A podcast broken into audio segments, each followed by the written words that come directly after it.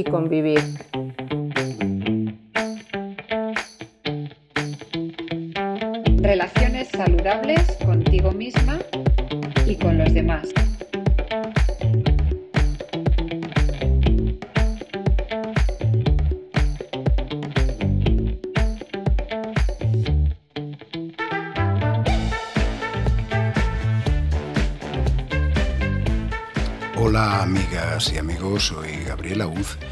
En el episodio de hoy de Vivir y Convivir que dedicaremos al autocuidado emocional, cuento como siempre con la compañía de la psicopedagoga Ayala Tucha, las psicólogas Natalia Ferreiro y Silvia Álvarez Soto.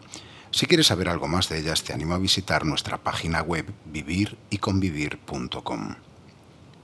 Solemos relacionar el concepto de autocuidado con todo lo que hacemos en nuestro día a día relacionado con el cuidado de nuestro cuerpo, pero con frecuencia descuidamos nuestro cuidado emocional, que tal vez debería de ser previo a nuestro bienestar físico, que en el fondo está tan relacionado que resulta difícil pensar en el autocuidado físico sin un previo autocuidado emocional, ya que desarrollar hábitos saludables exige un estado de salud mental previo que muchas veces descuidamos. Para profundizar en esto, aprender a mejorar en nuestra propia forma de cuidarnos, hablamos Silvia, Ayala, Natalia y yo. Espero que te resulte interesante.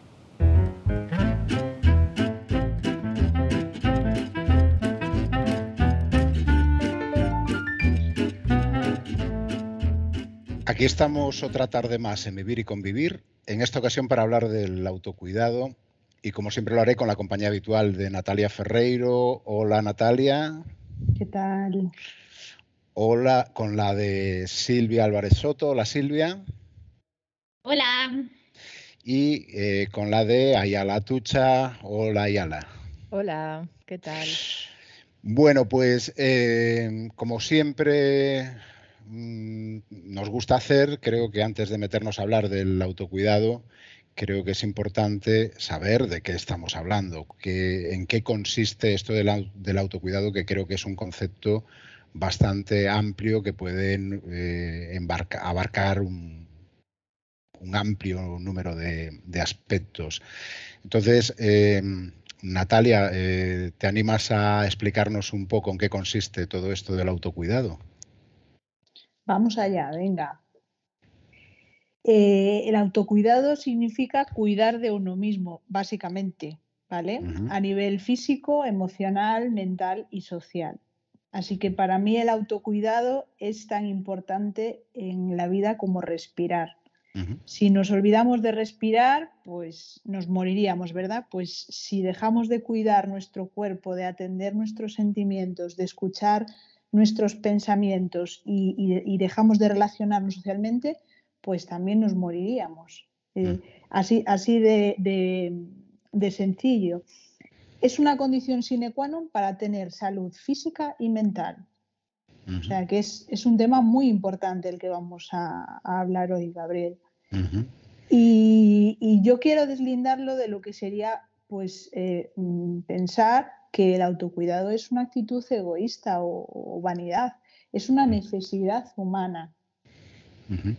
Sí, porque muchas veces pensamos, tendemos a pensar eso, ¿no? que dedicarnos tiempo, eh, que, es una forma de descuidar a los demás o de eso, o de, egoísmo. de egoísmo, sí.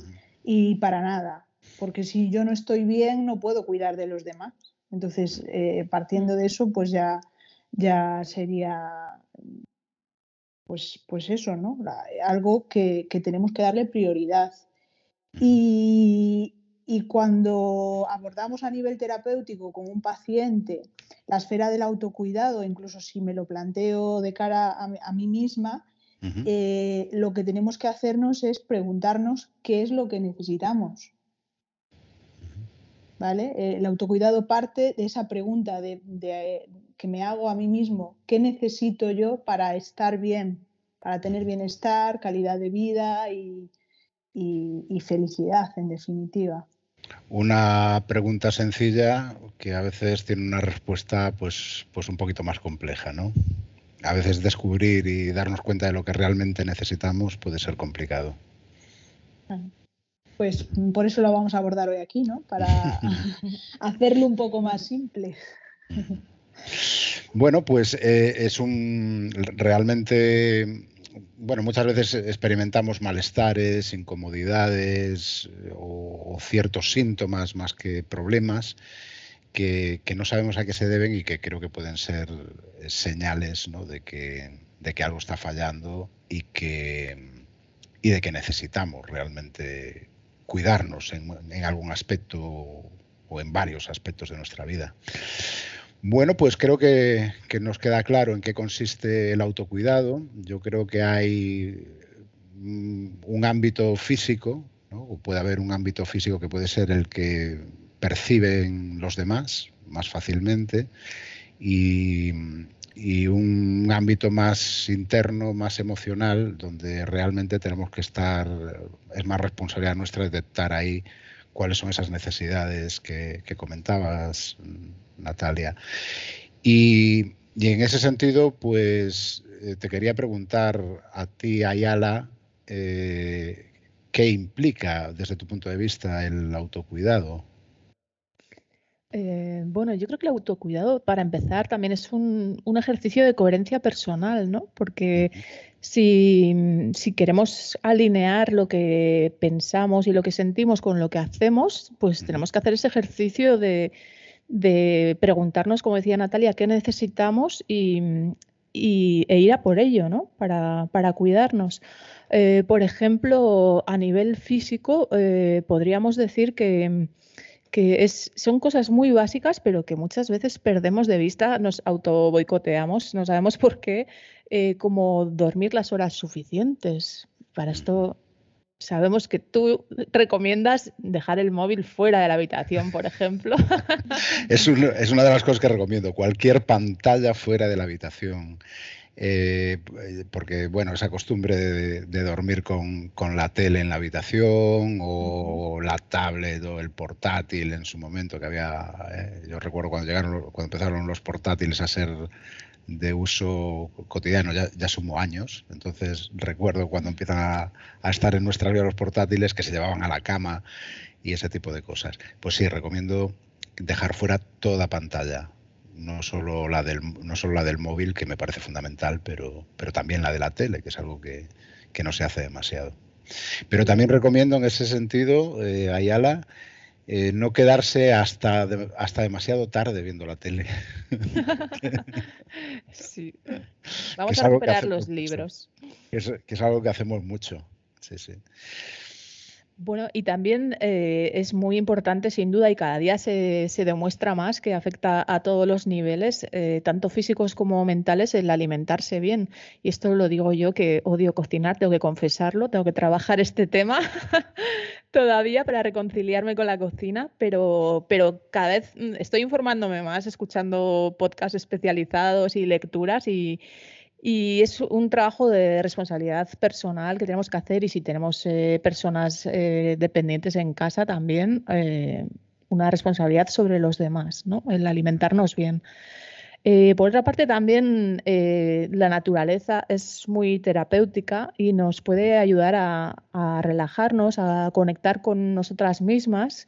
Eh, simplemente eh, estar pisando descalzos la hierba o la arena o ir al mar, eh, pararse un momento a, mirar un árbol, a escuchar los pájaros, puede hacernos conectar con, pues eso, con nosotras mismas, con lo que necesitamos, ¿no? Y nos ayuda también a, dejar un poco atrás pues todo, todo el estrés y todo, mm, bueno, pues las pantallas, también nos generan pues, ese, desconectar ¿no? de, la naturaleza.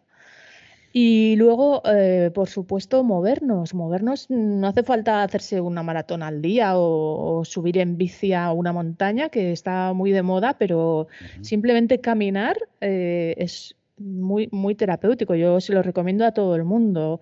Eh, es algo tan sencillo y tan efectivo, tanto a nivel físico como también para para calmarnos, eh, que bueno, por eso yo creo que el Camino de Santiago es tan conocido, ¿no? Porque nos aporta muchísimo a todos los niveles. Yo cuando lo hice, desde luego que, que fue así. fue así. Según caminas, eh, vas dejando atrás las cosas que te pesan en todos los mm, sentidos, literales y figurados.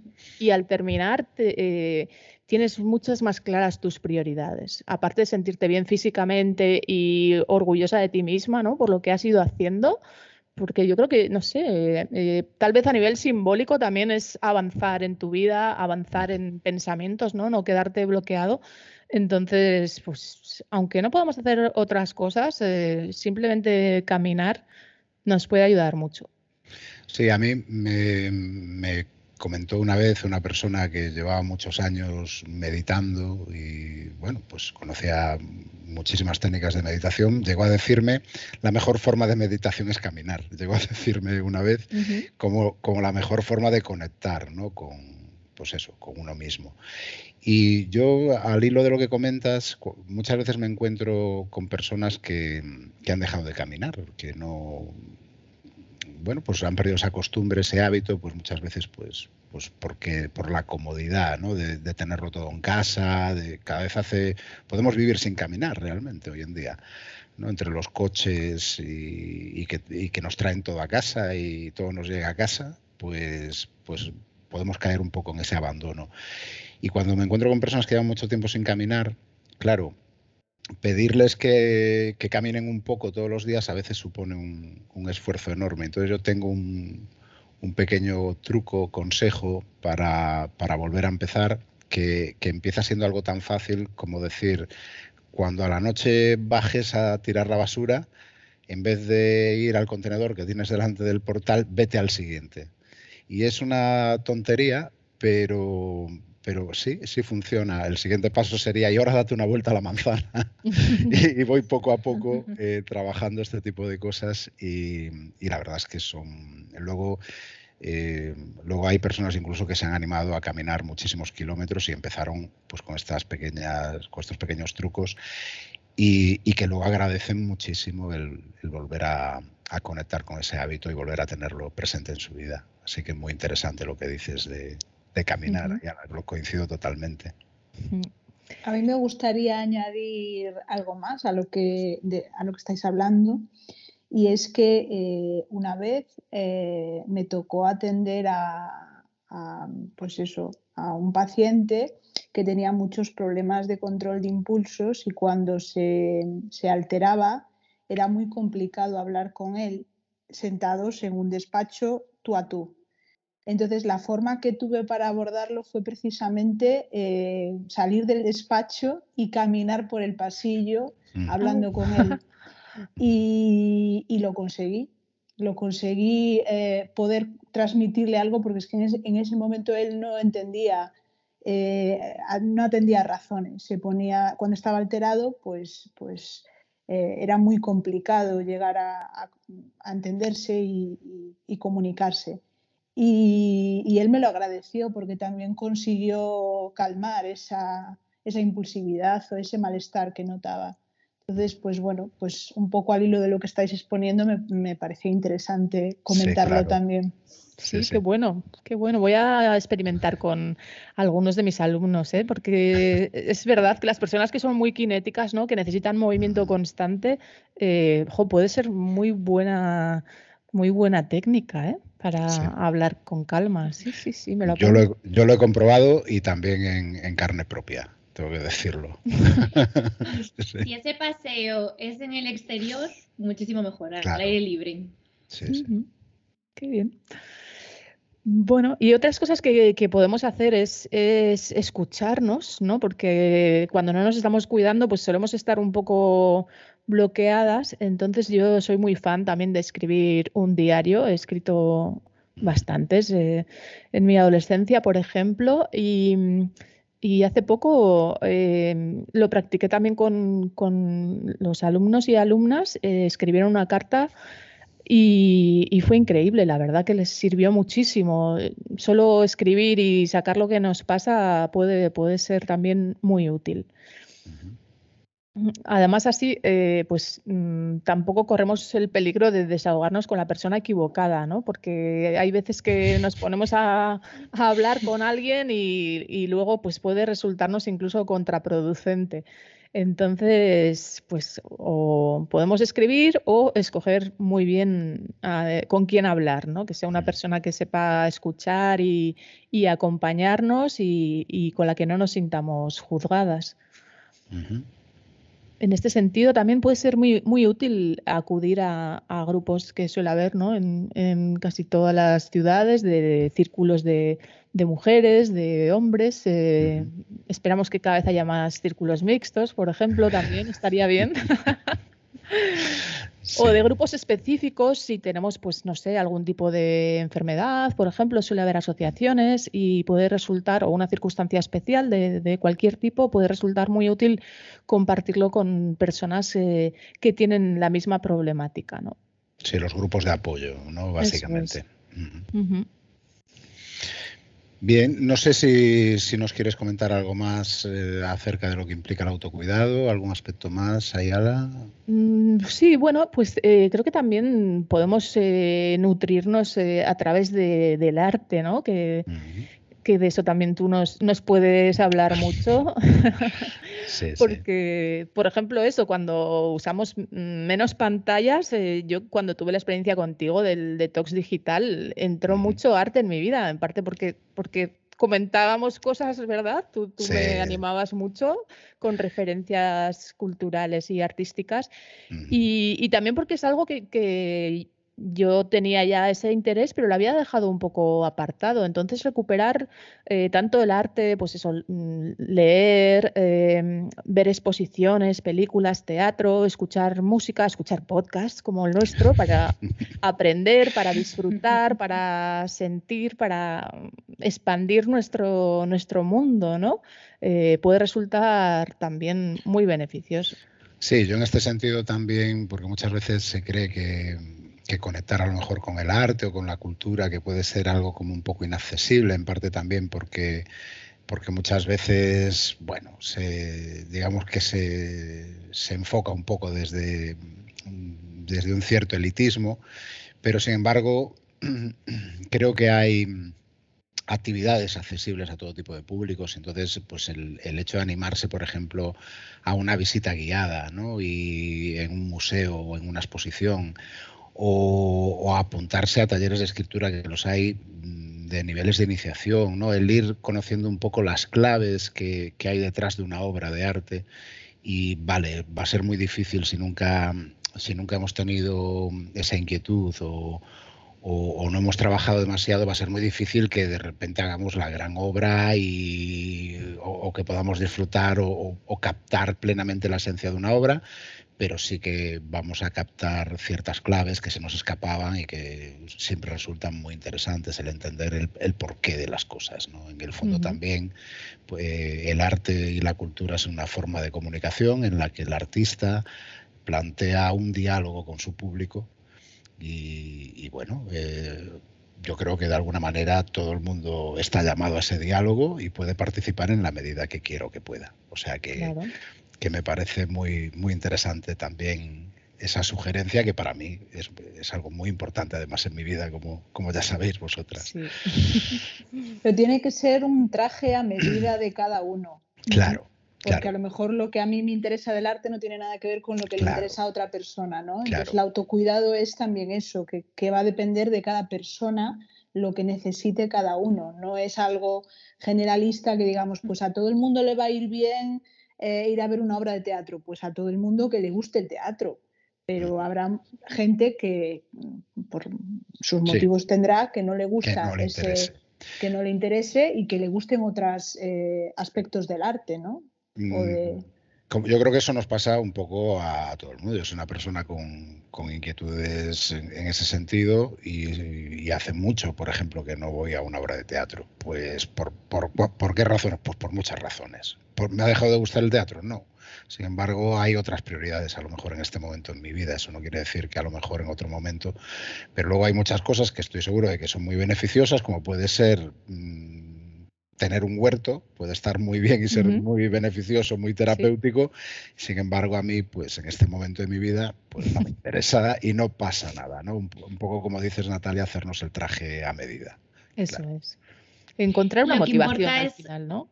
Una motivación para ilusionar. Sí, una motivación y algo que te guste, porque eh, hablábamos de, ocio de calidad para cada uno. Para mí puede ser una cosa y para otra persona otra, pero darnos el lujo de permitirnos tener esos momentos. Sí, y en todo caso yo también recomiendo experimentar, estar abierto, ¿no? Porque a lo mejor hay cosas que nos parece que pueden ser un, pues eso, un auténtico coñazo, porque no me interesa en absoluto nada de eso, y, me doy la oportunidad de probar y, y un poco a pesar de las primeras sensaciones que pueden ser negativas y puedo descubrir un mundo. Yo también en ese sentido creo que esforzarnos un poquito por las cosas nunca está de más y bueno, pues a partir de la tercera, cuarta vez ya me puedo hacer una idea bastante aproximada, pero darle oportunidades ¿no? a las cosas creo que es creo que también es importante. Pues sí. ¿Algo más, eh, Ayala, sobre lo que nos estabas contando? Pues sí, eh, no lo hemos mencionado, pero el sentido del humor. El sentido del humor es súper terapéutico. Siempre merece la pena. Sí, intentamos, intentamos vivir con él. Bien, no sé si nos quieres comentar alguna cosa más. Eh, bueno, eh, yo, creo que, como decías, eh, a veces puede costar un poco de esfuerzo, ¿no? Pero al final se trata de, de responsabilizarse de, una misma, ¿no? El, el, autocuidado. Entonces, me gusta mucho el concepto de Fina Sainz del buen trato, porque siempre hablamos de maltrato, pero, pero no conocemos ni exploramos el buen trato y, queremos que las demás personas nos traten bien, pero tenemos que empezar por hacerlo nosotras mismas, ¿no? Con nosotras. Entonces, creo que es un ejercicio que siempre merece la pena y va a redundar en nuestro bienestar a todos los niveles. Yo lo resumo un poco en, tratarnos con amabilidad. Yo creo que la, amabilidad como, un valor importante, no solo hacia los demás, sino pues hacia nosotros mismos, ¿no? en la forma en que nos tratamos y, bueno, y, estamos pendientes de, nosotros mismos. Entonces coincido totalmente en lo que, en lo que comentas, Ayala. Eh, bueno, entonces eh, creo que eh, estamos de acuerdo en muchas cosas. estamos hablando continuamente de que todo esto mm, nos va a aportar beneficios estupendos, pero ¿qué, ¿qué, beneficios puede tener concretamente en nuestra salud, Silvia? Bueno, pues una de las cosas que, son importantes es que el autocuidado es también, pues si tengo que ir al médico y tengo citas médicas y tengo revisiones, a acudir y cumplir con todos los tratamientos psicológicos o, pautados médicamente. En prescripción médica, esto nos va a ayudar a prevenir enfermedades. Lógicamente, si seguimos ¿no? los controles establecidos, porque a veces nos da pereza ir a hacer la analítica que toca cada seis meses, pero deberíamos ir a hacérnosla. O mm, siento ansiedad, pero no voy al psicólogo, no voy, ¿no? Pues eh, los beneficios va a ser primero salud física y mental a todos los niveles. Otra cosa importante de la que luego también nos hablará Natalia es que vamos a conocernos mucho más, porque la pregunta que comenzasteis de qué necesito es una pregunta muy grande y que muchas veces no sabemos responder. Entonces, eh, conforme nos vamos autocuidando y vamos probando, como decíais, eh, cosas, pues probablemente vayamos sabiendo que nos encaja más, que nos encaja menos y, eso ayuda a conocernos mejor. Otra de las cosas importantes es que eh, nuestro, quizá cambiemos nuestro diálogo interno con nosotras mismas, que también vamos a hablar luego un poquillo de esto, pero si yo me dedico tiempo a mí, le estoy mandando un mensaje muy importante a mi cerebro, que es que yo valgo, valgo el tiempo, valgo la pena y me merezco todo eso, ¿no? Entonces, eh, de alguna forma inconsciente vamos a, a mandar un mensaje diferente. O sea que Probablemente otro de los beneficios, sí. Sí, no, no. Eh, dedicarnos tiempo siempre compensa. Es un poco el resumen, ¿no? De lo que, de lo que estás diciendo ahora. Sí, y además incluso para el trabajo, porque vamos a ser mucho más eh, productivos. Si nosotros eh, estamos descansados y atendemos a nuestras necesidades, probablemente cuando nos toque rendir y trabajar lo hagamos de una manera más productiva, más centrados. Y luego, pues nada, eh, qué decir de la calidad de vida que obviamente vamos a tener y la relación con los demás. Va a mejorar porque cuando nuestra relación con nosotros mismos mejora, también probablemente mejore la de los demás. Una de las cosas en las que sí, en las que nos puede influir es que mm, vayamos a aprender, tengamos que poner límites, ¿no? Para cuidarnos a nosotros. Quizá pues tengamos que decir que no puedo ir o que es, no marcar límites que quizá cuesten, pero que necesitamos en un momento dado. Sí, y, a mí eso me lleva bueno, a, la pregunta de por qué resulta tan complicado eh, practicar el autocuidado, ¿no? Pero creo que podemos profundizar luego un poquito en, este tema. ¿Algo más, Silvia? Sí, algo que debería, eh, nada, algo que debería ser sencillo y, ¿no? Lo decía ya, la que poco sabemos del buen cuidado y, de, y de tratarnos bien, que muchas veces estamos más ¿no? Pendientes de que no nos traten mal, que, que no nos tratemos bien. Es así. Ambas son importantes. Bueno, pues eh, acabo de lanzar una pregunta y, si, os queréis animar a, responderla, eh, por mí encantado. ¿Por qué resulta tan complicado practicar el autocuidado? ¿Cuál, ¿Qué opináis al respecto?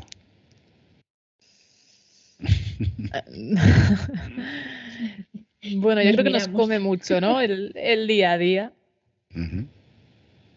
Y nos lo ponen complicado también. Al final nos absorbe mucho el trabajo o, la crianza o los atractivos que ponen a nuestro alcance para despistarnos, ¿no? para alienarnos un poco y terminamos, pues eso, no, escuchándonos, recurriendo tal vez demasiado a entretenimientos externos para mm, evadir eh, pues, el estrés o las preocupaciones. Y, pero claro, lo de evadir mm, nunca termina funcionando del todo, porque meter debajo de la alfombra las cosas que deberíamos afrontar mm, nunca es buena idea. Un rato igual sí, pero a medio largo plazo se va a notar el bulto en la alfombra.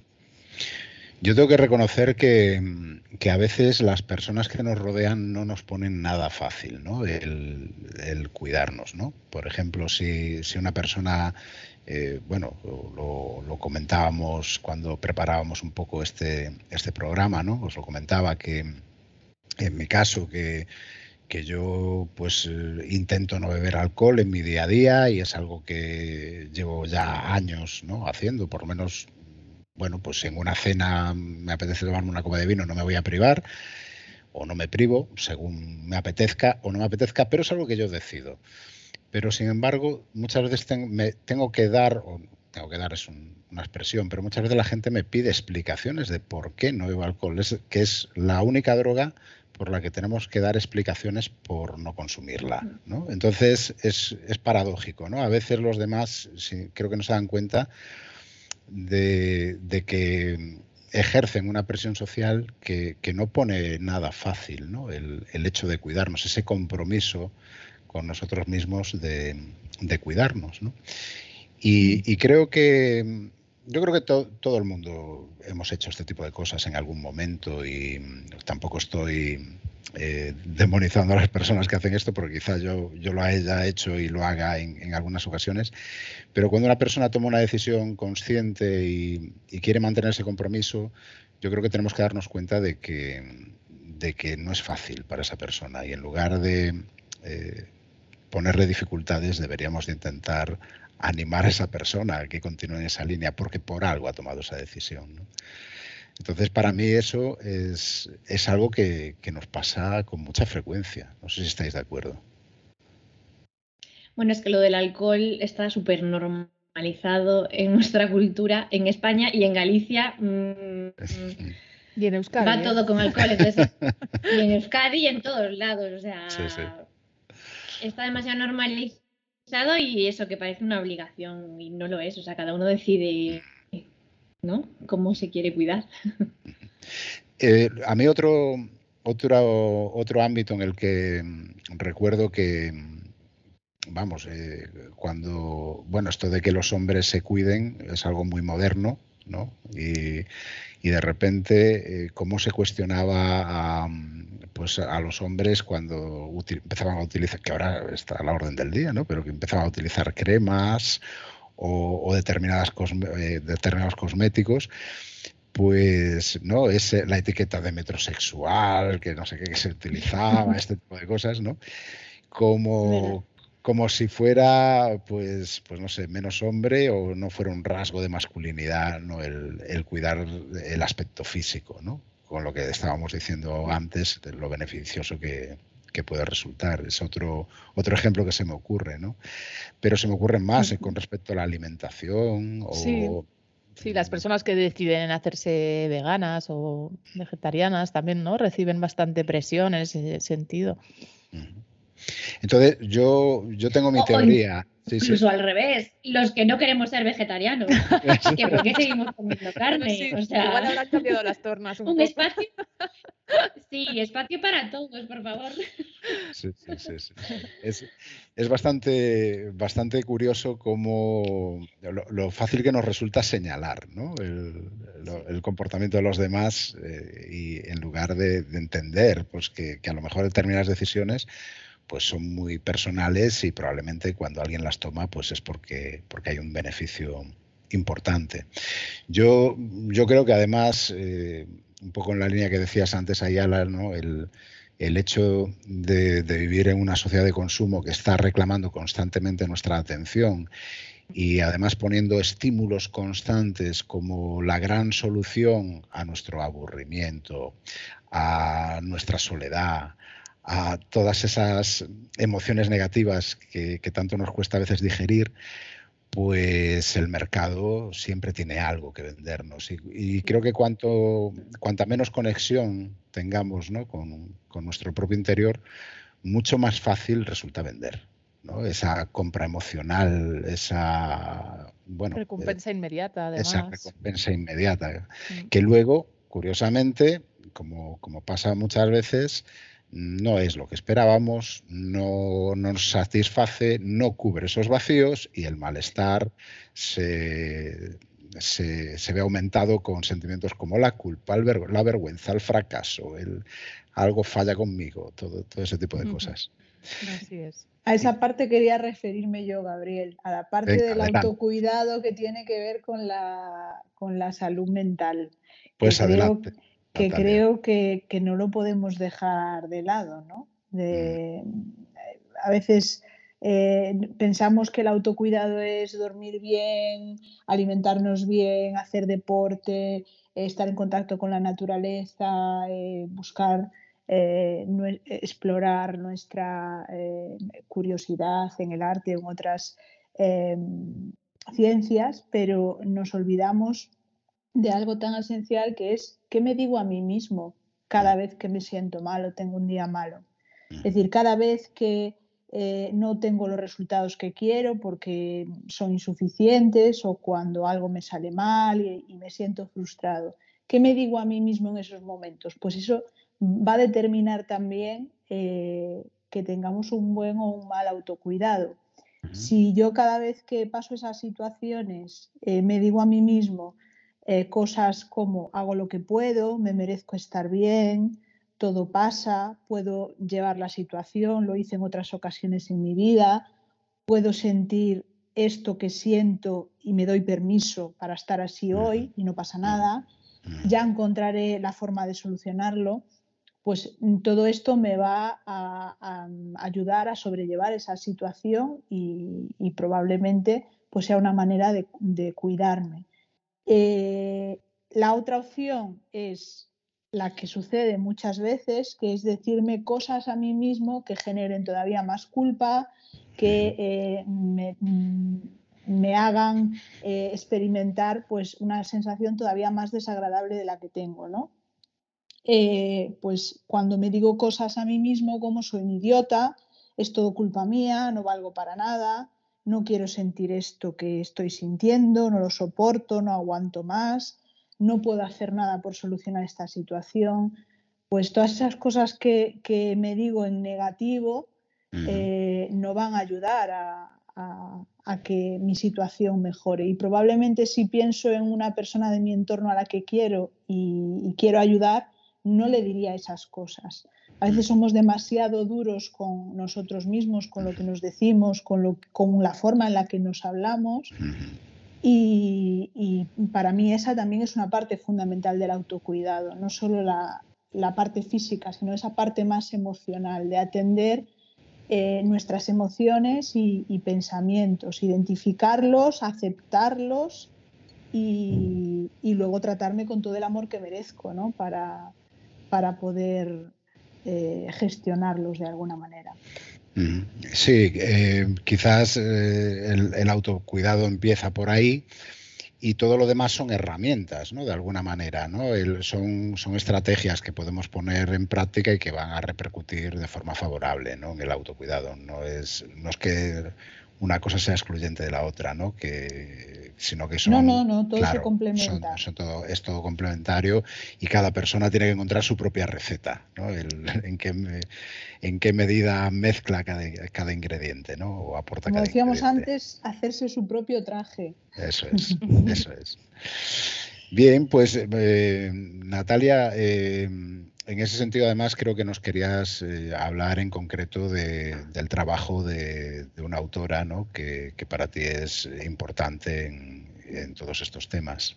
Sí, para mí la, embajadora del autocuidado en esta línea de, la salud mental eh, es Anabel González, que es eh, psiquiatra y psicoterapeuta y que ha escrito varios libros en referencia a, este gran tema, ¿no? que es el autocuidado. Eh, yo recomendaría a todas las personas que quieran profundizar en, el tema que se, que se, lean su libro Lo bueno de tener un mal día, que es eh, un libro muy fácil de, leer y, bueno, pues está escrito para la divulgación general, no hace falta tener conocimientos técnicos para entender lo que dice. Y eh, algo que, refleja este libro que, me parece que resume muy bien lo que es el autocuidado es que nunca tan mal nos, han hecho refranes como eh, el que dice al mal tiempo buena cara.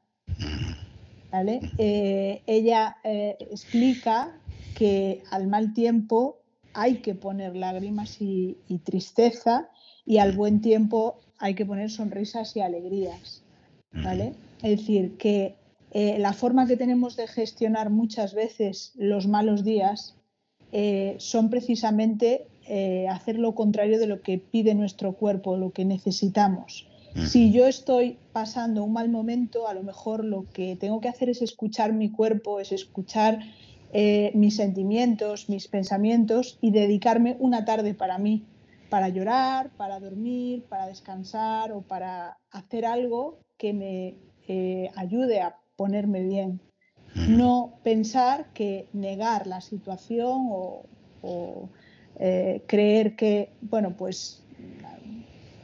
Bloquear la emoción, ¿no? O taparla. Bloquear esa emoción o negarla nos va a, solucionar ya el problema, ¿no? Al contrario, eso lo que nos hace es desconectarnos cada vez más de nosotros mismos y, vivir en una situación eh, irreal, que no es la, nuestra de cada día, ¿no? Bien, eh, yo suscribo totalmente la recomendación. Es una autora a la que llegué gracias a ti. Eh, además, hace, años recuerdo que, que acaba de, sacar este libro cuando, cuando me hablaste de ella. Y bueno, reconozco que, bueno, el, tema de las emociones y una gestión adecuada de las emociones lo, lo explica de forma muy, muy clara y muy accesible y, creo que cualquier persona, interesada en, estos temas, aunque no tenga demasiados conocimientos, puede, puede bueno, captar perfectamente el mensaje, porque además lo hace de manera, o lo transmite de manera muy didáctica.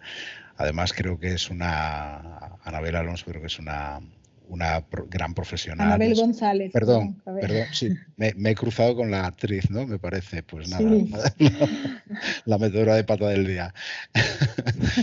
el, sí, Anabel González. El, eh, creo que además es una, bueno, una gran profesional que está muy implicada ¿no? en otros aspectos de, de la terapia, ¿no, Natalia? Sí, ella es eh, psiquiatra y psicoterapeuta y aparte pues eh, trabaja en formación de, muchos profesionales en el campo de, MDR. Entonces, pues, pues bueno, yo creo que tiene una visión tanto a nivel profesional como técnica y práctica eh, muy amplia y eso le da tablas para, poder defender ese, tema. Pues, pues muy buena recomendación que, como digo, suscribo y creo que yo en algún momento también he, recomendado a las personas con las que, con las que trabajo esta lectura, un poco para entender eh, cómo, puede funcionar nuestro, nuestro mundo emocional y, qué cosas necesitamos a veces y, y, que no les prestamos pues por, desgracia y por, cómo se nos ha educado y cómo hemos aprendido las cosas, no les prestamos demasiada atención. Bueno, pues no sé si queréis comentar algo más de estos temas sobre la dificultad del autocuidado, sin Silvia. Yo, solo animo a todo el mundo a probar, a escucharse, a, ver qué necesito, a darse un espacio. Y, y en por qué es difícil, por ejemplo, yo hablaba con vosotras que para mí, por ejemplo, el, si estoy pendiente del otro, no estoy pendiente de mí. Entonces a mí, y más en nuestra profesión, ¿no? los que estamos trabajando con personas, pues centrarnos en otra persona normalmente ayuda a no estar centrado en lo que a ti te pasa. y esa no es la solución, ¿no? Decíais antes, estoy de acuerdo. Y entonces tenemos que escucharnos, estar pendiente de nosotros y, que el plan de autocuidado cada uno es diferente, pero que vais a notar resultados al poco de empezar porque, porque funciona. Sí, yo eh, en, esta línea además recomiendo hacerlo sin ningún tipo de complejos y da igual que te entiendan, que no te entiendan, que lo compartan, que no lo compartan, que, que nos podamos sentir apoyados o todo lo contrario si realmente estamos decididos a, ese cambio, eh, va a ser algo que, nos va a sentir bien. E incluso yo a veces, eh, vamos, yo sé que muchas veces cuando decidimos dar un cambio, siempre alguien nos va a criticar esa decisión. Siempre. Tomemos, la decisión que tomemos, siempre va a haber alguien que critique esa decisión.